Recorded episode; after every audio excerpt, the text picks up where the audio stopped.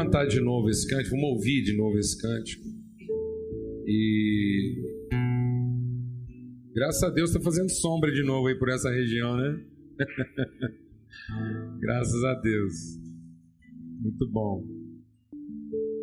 É, a gente tem orado por algumas pessoas, né? Gente que está enfrentando desafio aí na área da saúde, desafio às vezes no trabalho, tanta coisa. A gente quer orar por algumas pessoas, mas antes disso, eu queria passar um pequeno clipe aqui, um, um vídeo, que tem a ver com aquilo que a gente vai compartilhar. A ver em que aspecto? É muito importante entender que o melhor da nossa vida não é quando a gente recebe uma coisa de Deus. O melhor da nossa vida é quando você descobre o propósito dela. Bem? O melhor da sua vida não é ganhar um carro e nem saber dirigir ele bem mas é Ele te levar aonde você tem que chegar. Glória a Deus. Amém? Isso é maravilhoso. Eu ganhei um carro, muito bom.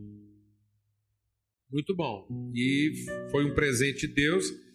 É, como todos os carros que eu tive, carro sempre foi uma coisa importante no meu ministério. É uma ferramenta, quase igual uma chave de fenda na mão do mecânico, é quase igual um bisturi na mão do médico, porque o meu ministério eu viajo muito. Então, só de carro eu viajo cerca de 5 mil, 6 mil quilômetros por mês. Então, isso é muita coisa. Isso, isso é, é número de cacheiro viajante, que é mais ou menos o que eu sou mesmo. Então, eu faço isso desde os 18 anos de idade. Então, nosso ministério sempre foi muito itinerante, visitar os lugares, estar com pessoas, lugares de tanto fora, que a gente tem que viajar por outros meios de transporte. Já viajei de carroça, de carroceria de caminhão, de quase tudo, né? Eu ainda não consegui identificar um meio de transporte ainda. Ah, não, submarino eu ainda não viajei. O resto. Mas, enfim, então é muito importante. E é importante porque essa ferramenta tem que me levar aonde eu preciso chegar que nem sempre é onde eu gostaria de estar. Então, como instrumento de Deus, eu quero te dar uma notícia: meu carro funciona, quando está funcionando e quando está quebrado. Ele me leva sempre aonde eu tenho que chegar. Essa semana foi fantástico. Que como é uma ferramenta, eu tenho que fazer minha parte. Eu tenho que ir lá, cuidar bem. Então, quem anda comigo sabe que está aí uma coisa que eu sempre cuido bem. Não é?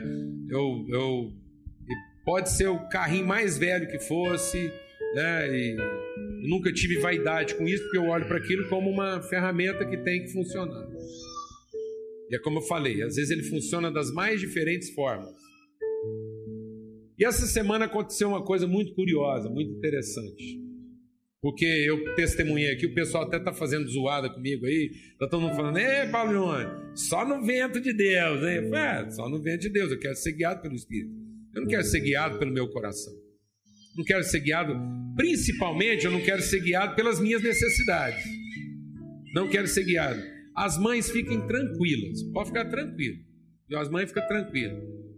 Menino, quando chora, chora alto, está fazendo o que menino sabe fazer. Isso não devia perturbar ninguém, porque às vezes eu fico vendo umas mães que fica assim meio. Ela não quer incomodar, e aí reza para ver se o Espírito Santo fecha a boca e fica tranquilo. Menino, quando está se comportando como menino, não incomoda, tá bem? Criança tem que se comportar como criança, então fica tranquilo. A gente tem que saber superar e aprender isso, tá bem? O duro é quando gente adulta se comporta como menino e como menino deixa de se comportar como menino e quer se comportar como outra coisa. Aí está tudo errado. Né? No mais está tudo certo. Enfim, voltando ao assunto, é, eu tenho compartilhado com os irmãos, a gente deu um testemunho aqui para a igreja sobre essa, essa, esse privilégio que a gente tem de ser guiado pelo Espírito Santo, amém, amado? De ser conduzido a, a realidades que às vezes você não planeja. A gente faz planos, a gente faz muitos planos, mas o melhor da nossa vida não é realizar nossos planos, é ser surpreendido por Deus nos nossos planos. Você planeja, isso te dá um determinado direcionamento, mas a palavra de Deus diz que por mais que o homem faça planos, a resposta boa, a direção boa vem de Deus. Sabe, amados, eu tenho compartilhado algo que eu queria muito que isso entrasse no seu coração. porque isso faz muita diferença na minha vida.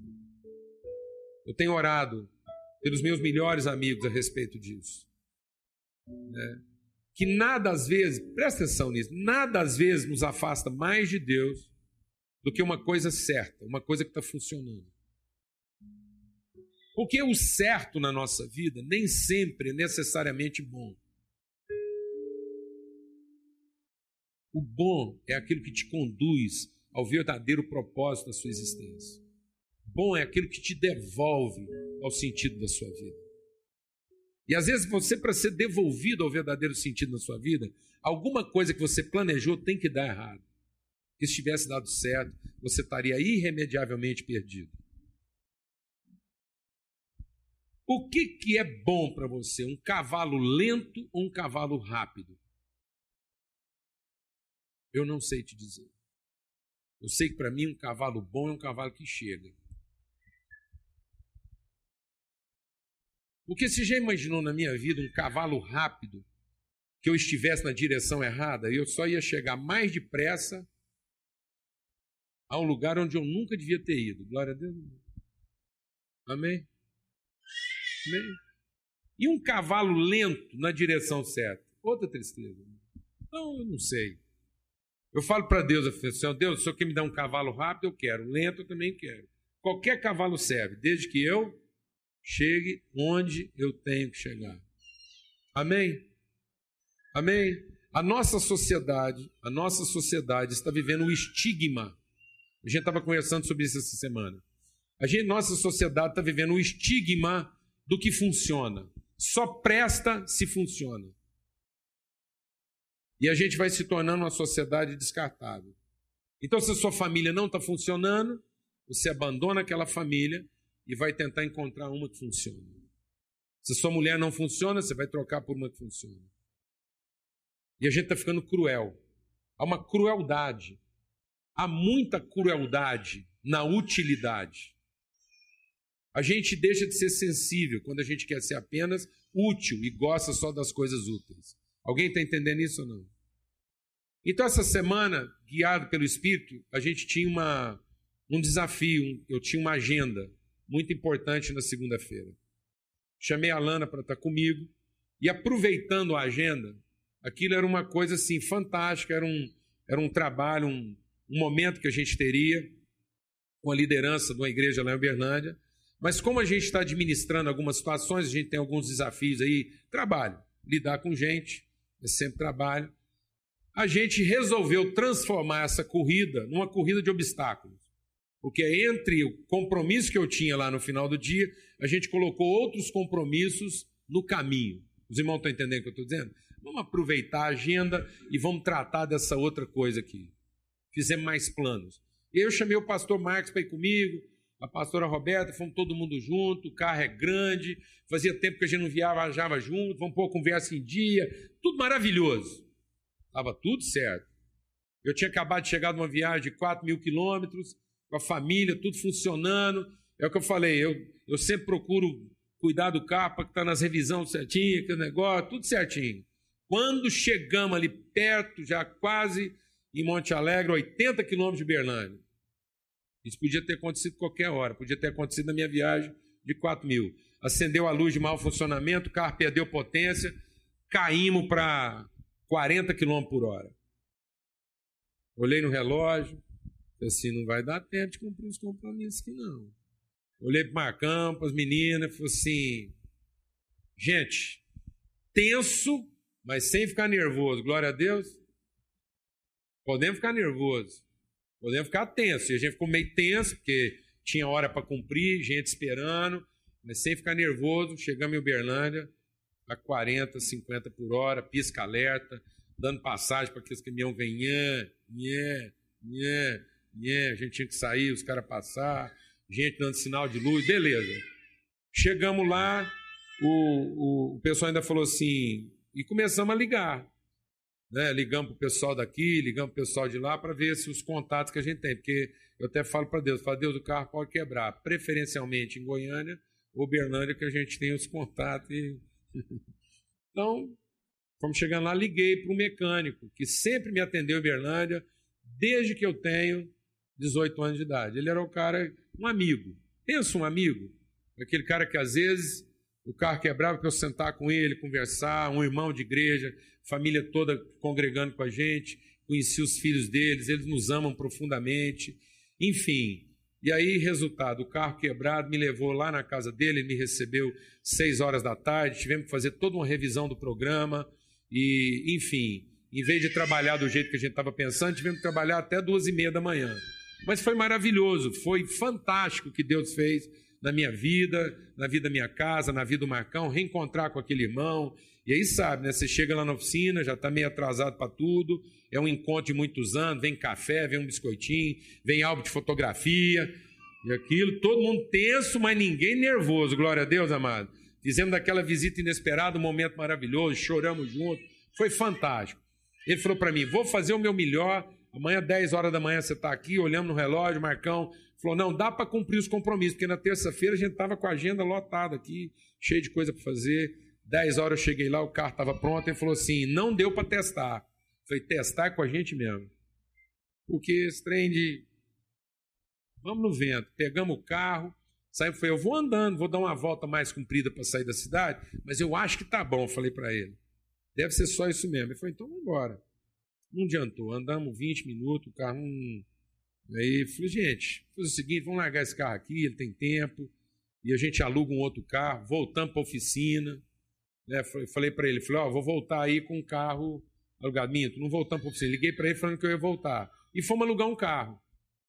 Só que a hora que a gente foi alugar o carro, que é a empresa que fornece carro para a gente, era do lado um restaurante muito bom. Hora do almoço. Lembra que eu falei para vocês, né? Onde é que a gente vai almoçar? Onde é fome, né? Onde é que a gente vai dormir? Onde é sono. Olhamos para aquilo, alugamos o carro.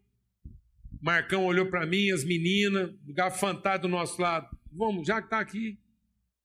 Almoçamos, eu acho que nesse período o carro converteu. Aí almoçamos, já com o carro alugado, a caminhonete na porta, para voltar para o mecânico. O Marcão falou assim: então eu vou na caminhonete, dou uma volta mais comprida e a gente encontra no mecânico. Cheguei no mecânico, mais papo, mais choro, mais alegria, mais comunhão. Daí a pouco o Marcão chegou com a caminhonete. Falou, não deu problema mais não. Ah, então converteu. Enquanto a gente estava almoçando, Deus abençoando a gente com esse tempo maravilhoso. Pensa Deus levando um trem. Pensa um dia desorganizado estava funcionando. Glória a Deus, amado. Liga para a locadora. Ó, vamos devolver o carro. Quanto que é? Nada. Não vão te cobrar isso devolver o carro, pega a caminhonete, viemos embora sem problema, chegamos bem, foi uma terça maravilhosa, cumprimos todos os nossos compromissos de segunda, atendemos as pessoas, Deus fez milagres. Na quinta-feira, meu irmão me ligou. Eu estou te ligando para te dar uma notícia, você não sabe quem morreu. Eu falei, quem? Foi o seu mecânico. Ele deu um infarto fulminante e nem cair ele caiu. Ele deitou no chão da sala, o povo achou que ele estava deitando para dar uma relaxada, para dormir. E dormiu e não acordou mais. Ele morreu sem uma contração. Ele apagou. E aí eu fui ligar para a família para expressar nosso sentimento, que é um amigo.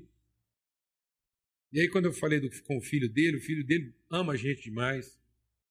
E a gente tinha passado uma terça maravilhosa, beijando, chorando e que não é um prestador de serviço, é um amigo. E aí eu fui falar com o filho dele, o filho dele mexe com a gorda é uma miséria, né? Porque assim, o filho dele mexe com uns trem lá de uns quitutes lá, faz gengibre, não sei do que jeito, pepino mais sei quanto, encheu a mão da gente de comida, porque é desse jeito, onde você chega, eles te enchem de comida, depois você encontra eles de volta, você fica falando que você precisa emagrecer, né? Mas foi maravilhoso. Aí eu fui ligar para falar com os filhos dele, e o filho mais velho dele falou assim: Paulo Júnior, a gente está muito consolado. Fazem dez dias que os amigos mais queridos e mais antigos do meu pai têm vindo aqui visitar ele. Um amigo dele de 40 anos, há 40 anos ele não via esse amigo. Gente, quando ele fez quartel, do nada apareceu aqui em casa e passou a tarde com meu pai. E eu louvei a Deus por um carro que não funciona. E que, mesmo quando não funciona, me leva aonde eu tenho que ir. É isso que a gente precisa, mano. A gente não precisa de coisa na vida que funcione. A gente precisa na nossa vida daquilo que nos leva exatamente onde a gente tem que ir. Amém? Glória a Deus, amados. Eu não quero coisas na minha vida que sejam exatamente aquilo que eu gostaria que elas fossem. Eu quero aquilo na minha vida que tem que ser exatamente aquilo que eu preciso que ela seja, para que eu possa cumprir o meu destino e alcançar a minha missão. Graças a Deus. Graças a Deus eu tenho um carro e tenho coisa na minha vida que me levam onde eu preciso. E que muitas vezes não funcionam como eu quero. Amém? Eu quero ser guiado por Deus. Vamos cantar de novo esse cântico aí? Ouvir essa música aí que o Lucas tem para compartilhar com a gente.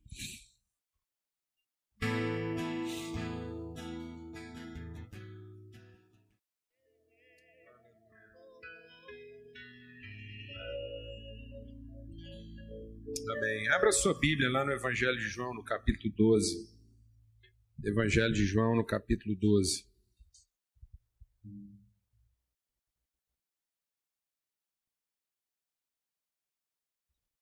Evangelho de João, no capítulo 12, nós vamos ouvir algumas palavras de Jesus pouco antes dele ser crucificado. E diz assim: Jesus disse,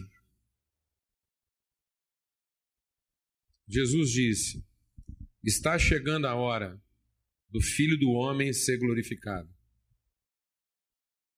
Há uma hora, mano. Há uma hora. Oi, segundo, é, desculpa. João 12, a partir do verso 23. 23. João 12, 23. Jesus dizendo: vamos prestar bastante atenção nesse texto e vamos meditar nisso para aprender. A gente está aqui para aprender. Então, e aprender com Jesus. A palavra de Deus diz que Jesus disse: Está chegando a hora em que o Filho do Homem será glorificado. É importante a gente entender que Jesus tinha essa noção clara de condução de Deus, de um plano. Jesus está entendendo que a, a, vida ela não é fortuita, ela não é acidental. Ela não é acidental. Amados, nós estamos mais ocupados em mudar os planos de Deus do que em segui-los. Às vezes as coisas se apresentam diante de nós, a gente está mais preocupado em pensar em como mudar aquilo que está acontecendo do que em compreender a razão do que está acontecendo. Então, muitas vezes nós estamos mais ocupados em buscar a cura do que em encontrar a direção e a orientação de Deus para nossa vida. Nós estamos mais preocupados em encontrar a solução do problema do que encontrar o sentido dele. Eu estava compartilhando agora de manhã né, que, que é tão interessante. A gente não precisa, a gente não precisa de uma enfermidade muito grave. A gente não precisa de uma enfermidade, de um problema muito grave, para ter a sensação de que a vida acabou. Não precisa. Né? Uma intoxicação alimentar nas férias te dá a sensação que a vida acabou. Alguém sabe o que eu estou falando ou não? Não é mesmo? Você vai para as férias, você planejou, você economizou, família toda, aquele momento que você pensou que vai estar com a esposa, todo mundo perdeu uns quilinhos, né? Terceiro dia de férias, já deu um bronze, umas marquinhas, tá todo mundo assim meio descontraído, aqueles banhos cheirosos, vai gerando uns climas, tá todo mundo bem, à vontade, né? Rola uns beijinhos, umas coisas que fazia tempo, às vezes não rolava, os meninos tudo carinhoso. Alguém sabe o que eu estou falando? Não aquele ambiente, aquela preguiça gostosa, ninguém sem pressa, né? Tem todo mundo sem pressa para acordar, aquele carinho, papai, mamãe, beijinho, amém, amado? Todo mundo fazendo o que gosta, uma intoxicação alimentar. Você, febrão, diarreia, todo mundo enfiando a cara no camarão, sei lá, deitado, que é a má vontade. Mulher sai do banho cheirosa, olha para você e você não quer nem dar um abraço. Vem aquele beijo assim de quem está para morrer. Alguém sabe o que eu estou falando ou não? Mano? Hã? E aí vem aquele frebão, aquele febrão aqui, não passa, não passa. Toma remédio, que trem aqui mal-estar, que é adorada no corpo. Ninguém pode estar tá te encostando. Menino me abraçar, você não está querendo nada, prostrado. a nítida sensação de que a vida o quê? Acabou, porque por mais que você sabe que dá para melhorar daquilo, mas você não quer melhorar outra hora, você queria estar tá bom ali naquela hora. Você quer melhorar para voltar a trabalhar? Não quer, mas você queria melhorar para. Né? E a desgraça às vezes é essa: você passa as férias inteiras doente, ó que acaba a férias, você fica bom. Bom para quê? Bom para quê? Para ficar escutando injeção de saco de cobrador? Aí que você queria estar tá doente para aplicar um atestado. Alguém sabe o que eu estou falando ou não? Hã? Não é? Não é? O dia que o cara lá ia te cobrar, não, não foi. Você não está mentindo, não foi porque não, porque tá de cama, o cara estava ruim, ele não podia vir aqui pagar essa conta atrasada. Amém, amados? A gente não precisa de muita coisa para perceber a fragilidade da nossa vida. O compromisso mais importante da sua vida e você percebe que não vai conseguir chegar a tempo. A pessoa que você mais ama sofrendo alguma coisa e você não consegue ajudá-la. Esse, esse, senso de impotência. A gente não precisa muita coisa para se sentir impotente. Mas aí a gente não aproveita esse momento como uma hora de Deus. A gente acha que esse momento que a gente está passando por uma dificuldade é o capeta que arrumou isso para a gente, que aquilo está atrapalhando, que não é, não é hora de Deus na nossa vida. Alguém sabe o que eu estou falando não? E aí você melhora, pior. Porque você fica pior do que antes de passar por aquilo. Porque você só ganha saúde, só ganha recurso, só ganha condições de continuar sendo a pessoa que você já era. Você não levanta curado, você levanta sadio. Amém? E às vezes nós não estamos sabendo aproveitar os nossos momentos de maior sucesso, porque nós não estamos entendendo as horas de Deus na nossa vida. E Jesus tem esse senso profundo de propósito, desde os 12 anos de idade, que esse homem sabe que ele está aqui nesse mundo para cuidar dos negócios de Deus. Desde menino, aos 12 anos de idade, Jesus quebra a rotina, Jesus está num lugar onde as pessoas não esperavam que ele estivesse. Aos 12 anos de idade, Jesus surpreendeu negativamente a sua família. Aos 12 anos de idade, Jesus deixou a mãe dele nervosa. O pai dele preocupado. E quando todo mundo quis zangar com aquele menino, como se ele tivesse feito a coisa mais errada do mundo, ele falou: calma, gente. Aprenda uma coisa. Eu não estou aqui para satisfazer as carências de vocês. Estou aqui para cuidar dos negócios do meu pai. Eu não estou aqui para satisfazer o desejo de gente mal resolvida. Eu estou aqui para trazer uma direção de Deus para esse mundo. Eu estou aqui para que a vida faça sentido. Deus não está aqui para satisfazer nossas carências. Deus não está aqui para satisfazer nossos desejos. Mas Deus está aqui para nos revelar uma vontade eterna que faça a nossa vida ter sentido. Que a gente consiga chegar no nosso destino mesmo quando tudo não está funcionando como a gente gostaria. Amém? E aí Jesus diz: Eu sei que a hora do filho do homem ser glorificado está chegando. Eu disse, eu digo a verdade a vocês. A não ser, presta atenção, amado. Presta atenção nessa palavra. Eu vou dizer a verdade para vocês. A não ser que o grão de trigo caindo na terra não morra, ele vai continuar sendo apenas um grão de trigo. Se nós não nos permitirmos sofrer os processos de Deus, nós vamos continuar sendo apenas o que a gente parece ser e não aquilo que a gente de fato é.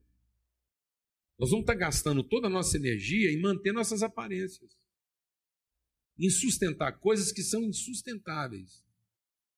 Amados, tem gente gastando toda a sua energia para manter o que não se mantém. A existência humana não se mantém. A vida humana se mantém. Existir para sempre, ninguém vai. Ninguém vai existir para sempre. Aos 60 anos de idade, você é idoso, gostando ou não. Você pode não gostar. Você pode falar, não, eu estou jovem, mas a lei diz que você é idoso. Você pode não querer o primeiro lugar na fila, mas eles vão te empurrar para lá. Você vai parar naquelas vaguinhas que você sempre quis parar. e já parou ilegalmente, agora finalmente, aos 60 anos de idade, você vai poder parar e ninguém vai te encher a paciência. Você vai dar uma carteirada. Finalmente, a sua identidade, a sua identidade vai ser uma carteirada. Você vai viajar de graça nos ônibus. Para qualquer lugar do Brasil. Não é só ônibus urbano, não. Você pode chegar na rodoviária e falar, vou viajar. Agora estou com 60, quero viajar. Você vai lá no ônibus, se tiver vaga. Você pode ir para Porto Alegre. Tendo vaga, você tem transporte gratuito. Gostando ou não. Está me entendendo isso? E a partir daí, cada vez mais, a contagem da gente é regressiva, não adianta, você não puxa para trás. O tempo na nossa vida é uma coisa que você não puxa para trás. Então, na medida que o tempo vai avançando, tudo que você quer na sua vida é encontrar e saber que você caminhou e que você está próximo do seu destino, que você não perdeu tempo. Você não foi na direção errada. Que você não tem um retrabalho para fazer. Quantas pessoas estão tendo que fazer um retrabalho? Porque foram na direção errada e agora estão querendo compensar o tempo que perderam, a vida que gastaram e as coisas que não fizeram. Essa semana eu recebi uma mensagem muito interessante. Lógico que isso, isso é uma coisa que, para quem é irresponsável, cai como uma luva. Né? Mas vale como material de reflexão. O Ricardo me mandou uma mensagem de um cara com 61 anos de idade que mandou uma carta para um economista, aquele Max é, Geringer. Então o Max Geringer publicou a carta do cara na íntegra. E o cara mandou para ele assim: Olha, meu nome é Fulano, não lembro agora o nome, tenho 61 anos, e cheguei à conclusão de que eu pertenço a uma geração desgraçada. Porque eu passei a maior parte do meu tempo ouvindo que eu tinha que escutar os mais velhos, porque eles eram mais sábios. E depois de uma certa idade, eu estou escutando que eu tenho que escutar os mais jovens, porque são mais inteligentes. Então eu já não sei mais quem que eu escuto. E recentemente eu estava numa palestra sobre economia e tinha um jovem falando que se eu economizasse um cafezinho por dia, em tantos anos eu teria economizado 30 mil reais. Se eu economizasse não sei quantas pizzas por semana, eu teria economizado mais não sei quantos mil reais. E que se eu deixasse de ter comprado tanta coisa supérflua, trocado, comprado uma camisa nova, uma coisa assim, eu teria economizado mais tantos mil. E se eu tivesse ainda deixado de viajar o tanto que eu viajei, eu teria economizado. Eu fiquei curioso com aquilo, resolvi fazer as contas de tudo que eu gastei levianamente, tomando café, pizza, viajando e trocando de roupa, e cheguei à conclusão que, para minha realidade financeira, nesse momento agora eu teria economizado 500 mil reais, o que para mim era muito dinheiro. Estava rico com 500 mil reais. Mas eu me fiz uma pergunta: o que, que eu faria com 500 mil reais? E eu já sei. Eu ia viajar, eu ia comprar roupa, eu ia comer pizza, ia tomar café bom. Conclusão: nesse momento da minha vida, a pizza só ia acabar piorando meu colesterol, o café só ia aumentar minha hipertensão, as roupas que eu ia querer finalmente comprar só ia fazer, fazer papel de ridículo. E as viagens não teria mais a mesma graça que tinha quando eu tinha a idade que eu fiz. Então, eu cheguei à conclusão que eu sou muito abençoado em ser pobre. porque eu gastei bem meu recurso. Lógico que isso tem, né, amado? Seus agravantes, seus limites, é o que eu falei. Para quem é responsável, serve como uma luva, porque dá para você usar esse discurso para tudo, né? Mas é importante a gente entender isso. É importante a gente entender isso. Eu estava compartilhando hoje mais cedo, né, eu tenho uma bicicleta em casa, que não vai para lugar nenhum. Eu sento nela, fico lá pedalando. E a hora que eu termino de pedalar, eu estou exatamente no lugar da onde eu comecei. Então eu tenho pensado, para que, que serve uma bicicleta que não te leva para lugar nenhum? Tenho pensado sobre isso. E tenho chegado à conclusão que eu tenho que descer daquela bicicleta não com quilos a menos, mas com entendimento a mais. E na verdade não é de mais saúde que eu estou precisando quando eu sento naquela bicicleta. É de mais entendimento. Eu preciso ser uma pessoa melhor. Porque eu não estou correndo atrás de mais duração. Eu estou correndo atrás de mais conhecimento. Eu não estou fugindo de alguma coisa. Às vezes eu vejo as pessoas correndo na praça e eu fico pensando assim: de quem que estão correndo? E percebo que muitos estão correndo da morte. Estão correndo a doença, mas que quando eles terminam aquilo, eles só têm mais saúde. Mas continuam ser as pessoas, às vezes, grosseiras como eram antes, e as outras agora até com mais força, com mais propriedade. Porque mais feio, ele era mais gentil. Bonito e gostoso agora, ele tem razão para ser mais grosso. Alguém aqui está entendendo o que eu estou falando? Não? Às vezes que aquela barriguinha que ele tanto tentou ficar sem nela, ele tratava bem a mulher dele porque não podia facilitar.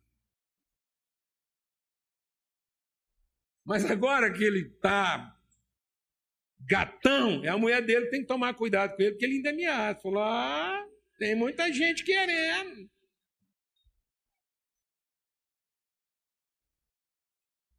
que, que ele ganhou? Atrás do que ele foi? Onde nós estamos querendo chegar? E Jesus agora diz o quê? Sabe, a gente precisa entender isso, porque se a gente não passar pelos processos de Deus, e processos que às vezes são dolorosos para nós, processos que são incompreensíveis, processos que roubam aquilo que a gente mais preza, que é o poder. O poder que a gente tem sobre as coisas. Se nós não entendermos o momento glorioso da nossa fragilidade, nós vamos terminar sendo apenas o que a gente parece ser. E a gente nunca chegará a ser aquilo que a gente de fato foi projetado para ser. Amém, amados? Nós vamos conservar a embalagem e vamos perder o conteúdo. Eu morei num país dois anos para aprender uma lição básica. Básica. Lá na Inglaterra é o seguinte: desconfie das boas embalagens. Porque geralmente as grandes embalagens, as embalagens mais espetaculares, são para vender coisa que não presta. As propagandas mais fabulosas é para vender o que não presta. Certo aí publicidade? Porque uma coisa que é realmente boa, não é verdade? Não é verdade? Muitas vezes. Hã? Não é? Uma coisa que é realmente boa, ela vai ganhando uma publicidade própria. E às vezes a gente tem que ficar levantando a bola do que sofre algum tipo de resistência. Então, em nome de Jesus, a gente tem que entender com mais propriedade, com mais clareza, aquilo que é de fato o destino de Deus para a nossa vida. E ele vai dizendo então: mas se ele sofrer, se ele se submeter, então nós não estamos falando de uma resignação, nós estamos falando de uma submissão. A vida não é para ser vivida com resignação. Não é que no momento da minha dificuldade eu vou me resignar. Resignar é sinal de quê, amado? De ignorância. Resignação é sinal de falência. Não, eu não, no momento da minha dificuldade, eu não quero um, um, sentimento de resignação. Eu não quero ser subjugado simplesmente por um poder maior do que eu. Eu não estou sendo dominado por Deus à força. Não. No momento da minha maior dificuldade, eu quero me submeter. Eu quero colocar aquilo que é o meu plano a serviço de um plano maior. Eu quero ser ensinado. Amém, amado? Deus não quer que você seja alguém resignado ao poder de Deus. Deus quer que você experimente o privilégio de ser alguém submisso à sua vontade. Deus quer falar com você. Eu vou te falar alguém resignado e infeliz. E ele consegue conjugar a resignação com a rebeldia. O diabo. O diabo é resignado, porque toda vez que ele está diante de Deus, ele sabe que não vai conseguir fazer algo diferente do que aquilo que Deus permitir que ele faça. Alguém está entendendo o que eu estou falando? Mas essa resignação não gera no Satanás nenhum tipo de virtude, nenhum tipo de sentimento bom, porque ele está apenas subjugado por um poder que ele não é capaz de resistir. E tem gente que acha que viver com Deus é lutar com Deus até não ter mais jeito e finalmente se resignar ao fato de que Deus prevaleceu. Nada mais estúpido. O homem que viveu isso saiu dessa experiência manco. Jacó lutou com Deus, ficou lá lutando e por fim ele, ele, ele convenceu de alguma coisa e Deus falou: beleza, Jacó. Vai ter o que você quer e vai mancar para o resto da vida. Vai cochear entre dois pensamentos. A ideia de que podia ser de um jeito, mas também podia ter sido de outro, se eu tivesse me empenhado um pouco mais com Deus e convertido Deus à minha vontade. Aí você fica aqui vivendo uma coisa, mas com a ideia de que talvez, se eu tivesse feito a oração certa, talvez, se eu tivesse chegado adiantado, talvez, se eu tivesse insistido um pouco mais com Deus. Ah, morreu. Ah, perdeu. Ah, não teve jeito. Mas quem sabe, se eu tivesse orado um pouco mais, não podia ter sido diferente. Nada disso, amados. Nada mais ignorante, nada mais patético, nada mais absurdo, nada mais distante do que uma relação que Deus quer ter conosco como pai e filho. Deus não quer sua resignação. Deus quer que você faça planos, mas ao conversar com, com Ele, você seja convencido de algo maior que você jamais teria sido capaz de pensar. Uma missão que submete a uma missão maior. Quem está entendendo isso aqui? Eu vou dizer uma coisa para vocês, você vai ouvir isso aqui várias vezes esse ano. Eu estou chegando à conclusão de se que Jesus fosse evangélico, se Jesus fosse evangélico, se Jesus fosse crente, ele não tinha morrido na cruz. Não tinha. Jesus só morreu na cruz porque não era evangélico. Porque não participava de nenhuma igreja evangélica e não era crente. Porque uma desgraceira daquela só acontece com quem não é evangélico. Uma fatalidade daquela só pode acontecer com quem não é crente. Porque com um crente não pode acontecer uma desgraça daquela. Um cara ser morto injustamente. Na flor da idade, no auge da sua juventude, com todo aquele potencial pela frente. Ha, se Jesus tivesse frequentado uma da nossa igreja, isso jamais teria acontecido, porque a gente ia agarrar aqui de oração, a gente ia fazer uma campanha, campanha. Nós ia pegar uma semana com o José e com a Maria, a gente ia para os montes, a gente ia mandar carta para o Brasil, para o mundo inteiro, a comunidade evangélica ia se levantar em clamor, ia pegar diante de Deus, Deus ia pensar melhor, ia ter consideração, porque afinal de contas aquele menino era bom, só 33 anos, nunca fez mal para ninguém, jovem, com um futuro pela frente, filho de pai crente, a mulher dele, a mãe dele é uma santa mulher, e uma mulher santa não podia ver uma desgraceira dessa acontecer com o filho dela. E o pai dele, dizimista, um trabalhador, um cara que só fazia móvel crente, então não tinha condição. E por fim, Deus ia se convencer que estava errado, e Jesus não só ia sair da cadeia, como é que a bandidada tudo ia ferver no inferno. Alguém aqui está sabendo o que eu estou falando? Graças a Deus. A gente não estava aqui para fazer essa campanha, senão Deus tinha mudado de ideia. E nós teríamos perdido um Salvador. Pedro era crente. Pedro era evangélico. Porque quando Jesus falou para ele toda a desgraça que estava para acontecer com ele, Pedro já lançou um jargão que dois mil anos depois pegou.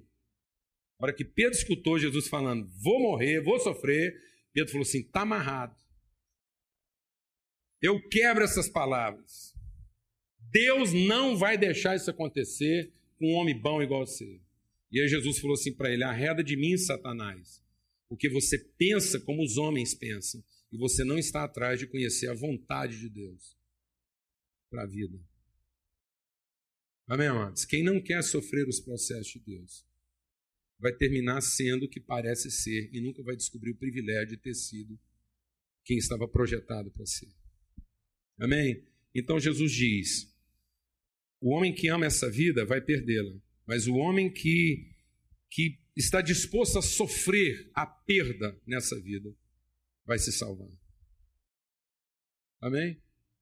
Quem está apegado a essa vida, quem tem apego aos seus próprios planos, vai perder o sentido da sua vida. Mas quem está disposto a abrir mão para um plano maior, vai encontrar a salvação, vai encontrar a vida eterna. Aquele que me serve vai me seguir e, e vai estar aonde eu estou. É isso que Jesus quer. Jesus quer conduzir a gente ao lugar que ele alcançou, a estar com ele onde ele está. Então, o grande segredo da vida com Jesus não é a gente ser poupado das nossas dificuldades, mas é a gente ser conduzido ao estágio à condição, ao lugar onde ele está. E ele diz uma coisa tremenda aqui no final do versículo 26: Meu pai vai honrar aquele que me serve. Deus vai honrar aquele que está seguindo Jesus. Você crê nisso? Deus vai honrar você. Deus vai honrar você. Por isso que Jesus falou: presta atenção em mim agora, olha para mim agora. Olha nesse meu momento de dificuldade. Aí ele diz assim: sabe, nesse momento agora, eu estou falando isso tudo para vocês. Meu pai vai honrar vocês. Quem perder a sua vida vai achar. Agora veja que coisa tremenda Jesus está dizendo. O meu coração está borbulhando, o meu coração está revirado, o meu coração está em angústias dentro de mim. Amado, ser um filho de Deus não nos poupa de angústias. Ser um filho de Deus não nos poupa de ver o nosso coração ferver e soltar borbulhas. Ser um filho de Deus não quer dizer que a gente sabe tudo. Jesus era conhecedor de todas as coisas, mas ele não sabia tudo. O que, que ele não sabia? Ele não sabia o que era ser traído. Ele não sabia o que era sofrer. Ele não, era, não sabia o que era ser abandonado. Ele não sabia o que era ter o corpo ferido e marcado. Jesus não sabia nada dessas coisas. Ele está passando por um caminho que ele nunca passou antes. E isso é natural. Quando a gente está passando por coisas que a gente nunca passou antes, é natural que o nosso coração ferva dentro da gente. É natural que os nossos sentimentos venham como borbulhas, como uma coisa que você não tem controle. Ele está dizendo: isso é possível, é possível para você agora, mas não negocia nessa hora. Não procure de Deus uma situação mais confortável. Não queira que Deus te poupe desse momento. Queira, peça que Deus te dê condições de atravessar esse momento. A sua salvação não está antes dessa hora, a sua salvação está depois dessa hora. Não pense que a sua vida agora está fervendo, o seu coração está apertado, a sua angústia está aumentando, porque alguma coisa deu errado. Entenda que esse é o momento de você conhecer Deus de uma forma gloriosa como você jamais conheceu antes. Até esse momento, as coisas que a gente tinha, a gente podia perdê-las. Depois desse momento, tudo que a gente tiver não pode ser perdido. A gente vai alcançar um nível de entendimento. Aquilo que se torna o nosso verdadeiro patrimônio não pode mais ser roubado. A vida passa a ter para nós uma importância que ela não tinha antes. E isso se torna um verdadeiro patrimônio. Um minuto com a nossa família vale muito mais do que horas junto dela sem sentido. Você está entendendo o que eu estou te falando ou não? Está faltando qualidade no tempo que a gente passa junto. E por que está faltando qualidade? Porque nós estamos atrás de manter coisas que podem ser perdidas e estamos desprezando aquelas que não podem ser perdidas. E por quê? Porque a gente não quer sofrer. A gente não quer passar essa situação de angústia, a gente não quer ser contrariado. A gente não quer ser moldado, a gente não quer ser sacrificado em alguma coisa para um conhecimento maior. E ele diz assim: meu coração está tribulado, mas o que, que eu vou dizer? Pai, me livra dessa hora. Não, foi exatamente para essa hora que eu vim. O que, que eu vou dizer então? Pai, glorifica o teu nome. Glorifica essa relação. Eu te conheço. Eu estou aqui cumprindo um propósito. Eu te ouvi. Aí sabe o que aconteceu? Presta atenção que é nessa parte que a gente quer chegar. Então uma voz se ouviu do céu e disse: Eu tenho te glorificado e vou te glorificar de novo. Eu tenho estado com você e vou estar sempre.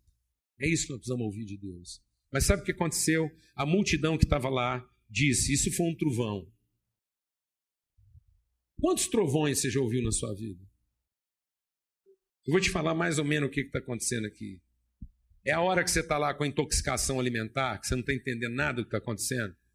O momento que você planejou está indo embora, está tudo dando errado, o povo está lá chafurdando na farra e você está lá assim, sofrer. Parece que ninguém está te entendendo. Você tenta explicar para um, você tenta falar com outro. Sabe? Você já passou uma situação dessa? Você tenta explicar, não traduz. A pessoa que você mais ama fica olhando para você assim. Ah, eu sei que você não sabe nada. Aquilo é um trem que você não consegue comunicar para ninguém. Nessa hora, você escuta um barulho, um trovão. Aí você fala, agora tá bom. Agora ficou bom. No meio disso tudo, ainda vai chover. É só o que estava me faltando. Eu ainda ficar molhado. Amém? Você está entendendo isso aqui ou não? É só o que eu estava precisando, mesmo essa desgraceira toda, uma tempestade. É isso aí, né, Deus? Eu estou aqui falando com o Senhor, estou aqui derramando meu coração, minha dificuldade, e o Senhor anuncia para mim chuva. Tenha paciência. Eu queria solução. Eu queria que o Senhor viesse aqui e resolvesse meu problema. É isso que está acontecendo conosco. Deixa Deus ministrar o seu coração. Toda a criação de Deus começou com Deus falando. Tudo é sustentado por aquilo que Deus fala. E tudo que nós precisamos nos nossos piores momentos é ouvir a voz de Deus. Só que essas coisas não estão deixando a gente ouvir. Porque no momento da nossa dificuldade, a gente está mais interessado em se fazer ouvir. A gente está achando que no pior momento da nossa vida, tudo que nós estamos precisando é de que alguém nos ouça. Não, amado, eu vou te falar uma coisa. No pior momento da sua vida, tudo que você está precisando é ouvir o que Deus tem para te dizer. Amém. Eu quero terminar te contando uma coisa. Eu estou tô, vivendo um drama com um amigo. E um amigo que no, no, no, no auge da vida dele está vivendo um drama. O drama de ver sonhos, planos, ideias aparentemente sendo destruídas. Recentemente eu estava conversando com ele. Eu falei, meu amigo, assim, eu não tenho um conselho para te dar, mas eu tenho um testemunho para te dar. Eu sei que essa hora está difícil, você não está compreendendo nada do que está acontecendo, você está se sentindo sozinho, abandonado, traído por quem devia estar tá te ajudando. Mas deixa eu te dizer uma coisa. Aproveita esse momento. Esse não é o seu pior momento. Esse é o seu melhor momento. É o momento de você experimentar uma relação com Deus como você jamais experimentou antes. É o momento de você sair de tudo isso glorificado, transformado, com outro entendimento. Esse momento que está te apavorando tanto, está te confundindo tanto, é o momento que você está enfrentando os seus medos. Então sofre isso. Chama isso para dentro e agradeça a Deus o privilégio de conhecer a Deus o suficiente para passar por isso. Porque esse é o seu momento de maior glória e não o seu momento de maior humilhação. Você está sofrendo porque está se sentindo humilhado.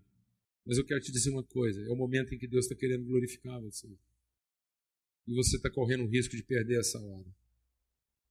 Simplesmente porque você está ouvindo a voz do seu coração. Você está ouvindo a voz do seu coração. Você está ouvindo o seu coração dizer para você que não podia ser assim, que você fez tudo certo, que você não merecia isso, que as pessoas tinham que estar tá tratando melhor, que você tinha que ser mais reconhecido, que na verdade você estava precisando de ajuda, que te abandonaram, que você ficou sozinho. Para. Para. Porque Deus está querendo falar com você. Mas sabe, amados, às vezes Deus está querendo falar com a gente, tudo que a gente ouve é um trovão. Quantas vezes Deus trovejou na nossa vida e a gente não escutou? Quantas vezes Deus mandou um som para que a gente fosse curado e a gente não prestou atenção? Então, em nome de Jesus, eu queria orar essa manhã. Orar mesmo, eu quero levantar um clamor diante de Deus. Por todos aqueles que estão vivendo situações de impasse. Por todos aqueles que às vezes estão sentindo que estão atravessando o um momento mais desafiador, por todos aqueles que talvez nessa hora vieram aqui para cá de manhã com seu coração cheio de borbulhas. Borbulhas. Você está aí e você parece que está fervendo dentro de você. E você não tem conseguido explicar isso para as pessoas. Você já tentou explicar isso para o seu marido, para os seus melhores amigos, você já tentou explicar isso para Deus. E parece que você não está se fazendo entender. Eu quero te dizer que não é isso. Não é a ideia de que você finalmente foi ouvido que vai curar você. É você finalmente ouvir o que Deus está te dizendo. Eu tenho estado com você o tempo todo e vou continuar com você. Eu tenho te glorificado até aqui e vou te glorificar de novo. Você é meu filho, a quem eu amo. E o meu propósito vai se cumprir na sua vida. Amém. Recebe isso aí agora. Feche seus olhos, fala com Deus. Eu não consigo imaginar qual seja o desafio de cada um aqui. Mas eu posso te dar um testemunho.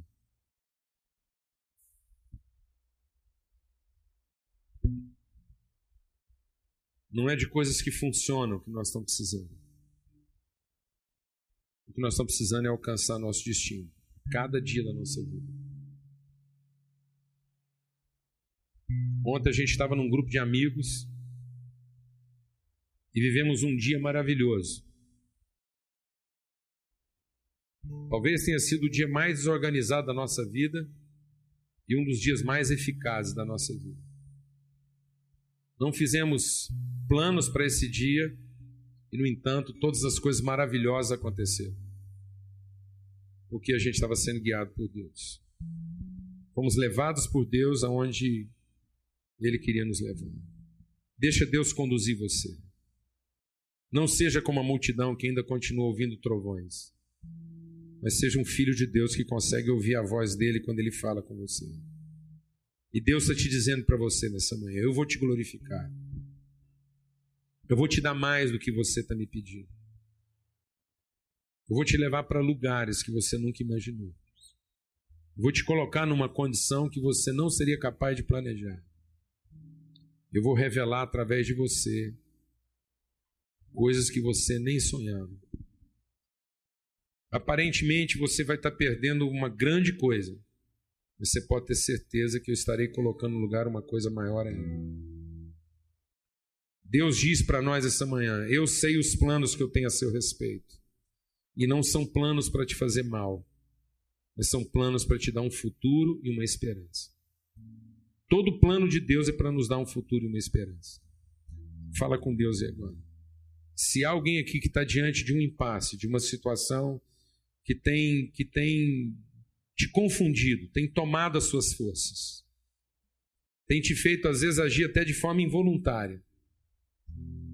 Se há alguém aqui vivendo um drama, seja em que área for, eu quero te pedir que você fique de pé, onde você está. Eu quero orar com você e por você. Se há alguém aqui que está no meio de uma situação que tem feito o seu coração ficar atribulado, em que você tem se sentido totalmente fragilizado para isso. É como se Deus tivesse se enganado e colocado você numa situação para a qual você não estava preparado. Oh Deus, oh nosso Deus, nosso Pai, nosso Deus, nosso Pai. Nós não queremos ser pessoas que ouvem trovões. Nós não queremos ser pessoas que identificam barulho. Nós não queremos ser pessoas que escutam. Nós queremos ser pessoas que ouvem a sua voz. Em nome de Cristo Jesus. Nessa manhã, tudo nós queremos é ouvir a tua voz. Oh Deus, que nessa manhã que essas pessoas que estão de pé, no meio de conflitos, fragilizadas diante de circunstâncias para as quais elas não têm poder algum. Que elas recebam agora, Senhor, um batismo do Teu Espírito, uma presença inconfundível do Senhor. Teu Espírito a testificar no coração delas: vocês são meus filhos, a quem eu amo.